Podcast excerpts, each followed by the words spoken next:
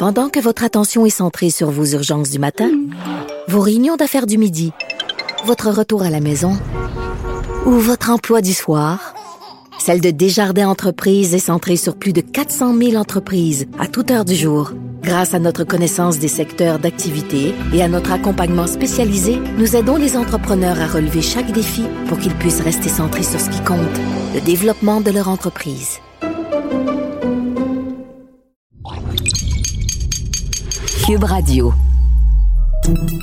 Salut, c'est Charles Dran avec l'équipe dans 5 minutes. On s'intéresse aux sciences, à l'histoire et à l'actualité. Aujourd'hui, on parle de plastique et de son traitement. On nous présente le recyclage et le compost comme deux systèmes capables de réduire les déchets que nous produisons. Mais que faire avec les déchets qui sont déjà produits, qui sont déjà dans l'environnement? Partout sur Terre, on se penche sur la question parce que les déchets vont rester ici longtemps. Prenez le plastique. Il y a du plastique partout, dans l'eau, dans la nourriture, dans le sol. On a même un continent de plastique en plein milieu du Pacifique. Mais en 2017, des scientifiques britanniques ont découvert qu'il y avait des êtres vivants qu'un monde de plastique ne dérangeait vraiment pas. Au contraire, les larves d'un petit papillon de nuit, la Galeria melonella, sont friandes de plastique. Elles s'en nourrissent problème, presque dans la joie. Des larves d'espoir donc que nous présente Félix Pedneau. Il faut dire que la découverte que des larves pouvaient manger du plastique, ben ça s'est fait par hasard. En voulant laver le vivarium dans lequel elle gardait les petites larves, une scientifique les a laissées dans un petit sac de plastique pour réaliser une heure plus tard que certaines des larves s'étaient creusé un chemin hors du sac à travers le plastique en le mangeant.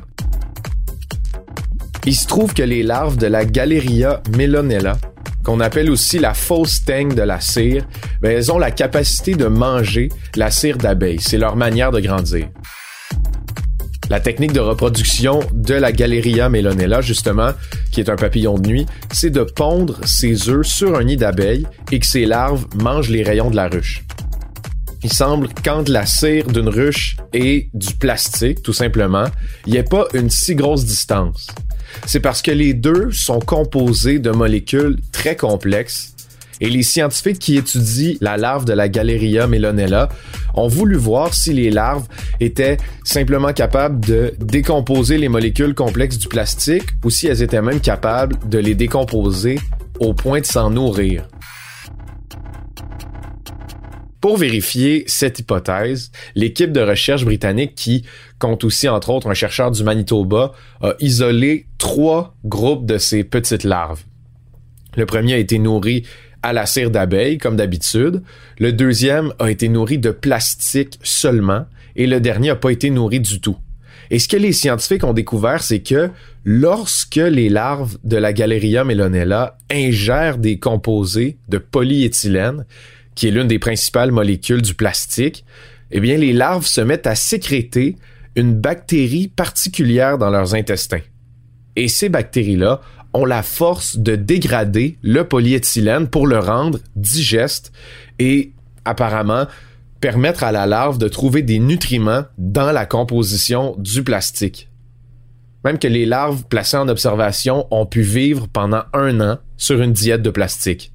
Il y a plusieurs autres insectes et larves qui ont été observés qui sont capables de manger du plastique ou de le décomposer, mais beaucoup plus lentement, puis avec pas mal plus de difficultés que la Galeria melonella.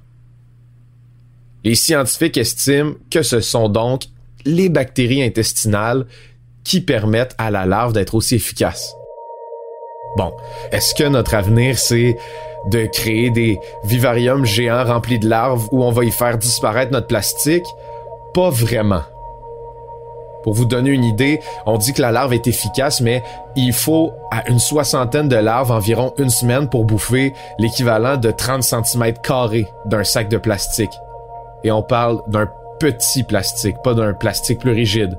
Les scientifiques s'intéressent surtout à la synergie qui existe entre les bactéries et les larves.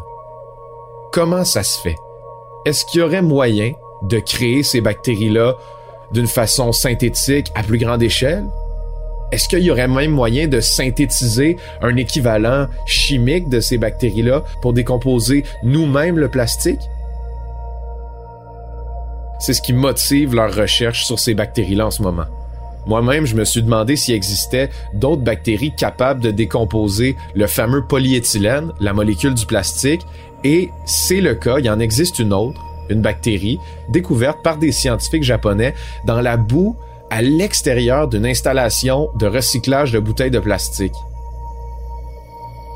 Avec une bonne chaleur, disons autour de 30 degrés, puis pas mal d'humidité, cette bactérie-là peut même décomposer donc du plastique aussi rigide que du plastique utilisé pour faire une bouteille d'eau. Le nom de cette bactérie-là, c'est Ideonella sakaiensis. Elle seule, par contre, il lui faut un environnement très favorable, et ça, c'est seulement pour décomposer l'équivalent d'un ongle de plastique en six semaines. Donc, c'est pas miraculeux non plus, mais les enzymes spéciales qu'Ideonella sakaiensis sécrète pour décomposer le plastique, elles, méritent aussi qu'on s'intéresse à des moyens de les reproduire. On est encore loin de pouvoir dire qu'on peut simplement faire disparaître le plastique en un claquement de doigts, mais avouons que c'est une porte ouverte dans une direction intéressante. Un cocktail de toutes ces petites bêtes qui mangent le plastique, ça serait pas de refus si ça peut aider à nettoyer un peu nos gâchis. Sais, quand on se demande à quoi ça peut bien servir des papillons de nuit pas très beaux qui sont attirés par les lampes en été, ben, c'est ça. Ça pourrait éventuellement servir à de grands projets réparateurs. Merci Félix Pedneau, c'était en cinq minutes.